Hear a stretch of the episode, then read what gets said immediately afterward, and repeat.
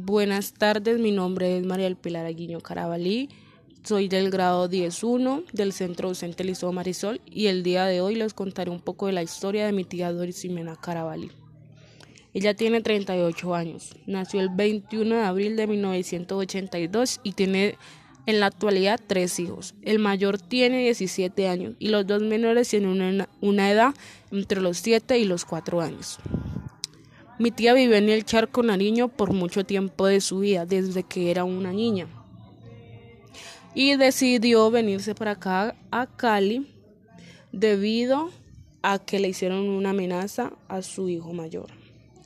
Y también en busca de oportunidades para ella y para sus hijos, ya que la educación allá en el Charco Nariño no es tan buena que digamos.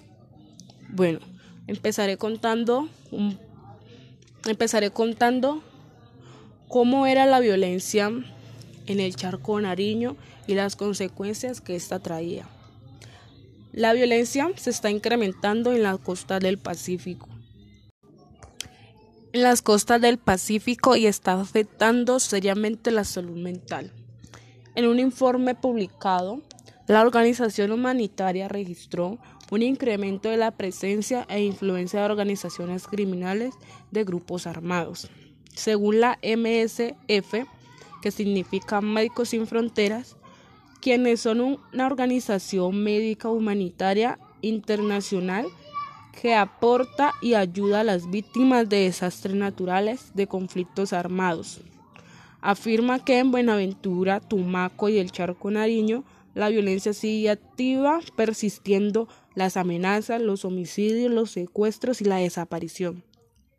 Esta población estimada de 6.000 habitantes que están bajo el azote de bandas criminales que se disputan entre el narcotráfico y las drogas.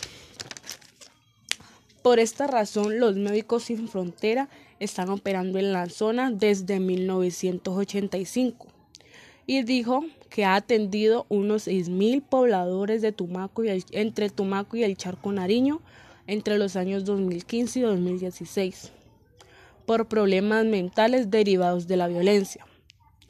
El informe a la sombra de procesos de paz examina datos médicos recogidos por los equipos de Médicos Sin Fronteras durante 2015 y 2016 en Buenaventura y el Charco Nariño.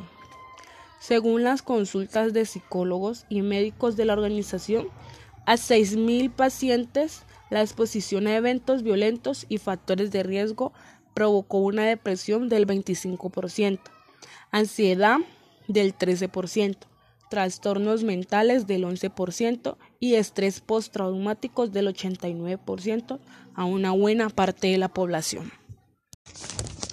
En estos momentos mi tía Doris se encuentra viviendo aquí en Cali, se siente muy feliz y contenta de que la violencia que ella estaba presentando allá en su tierra natal no la está viviendo ahora acá en Cali. Tiene una vida normal, unos hijos hermosos que están estudiando, el mayor está trabajando. Y dice que se siente muy contenta de que su vida le haya cambiado para bien. Bueno, espero que les haya gustado mucho la historia de mi tía y hasta la próxima. Muchas gracias por la atención.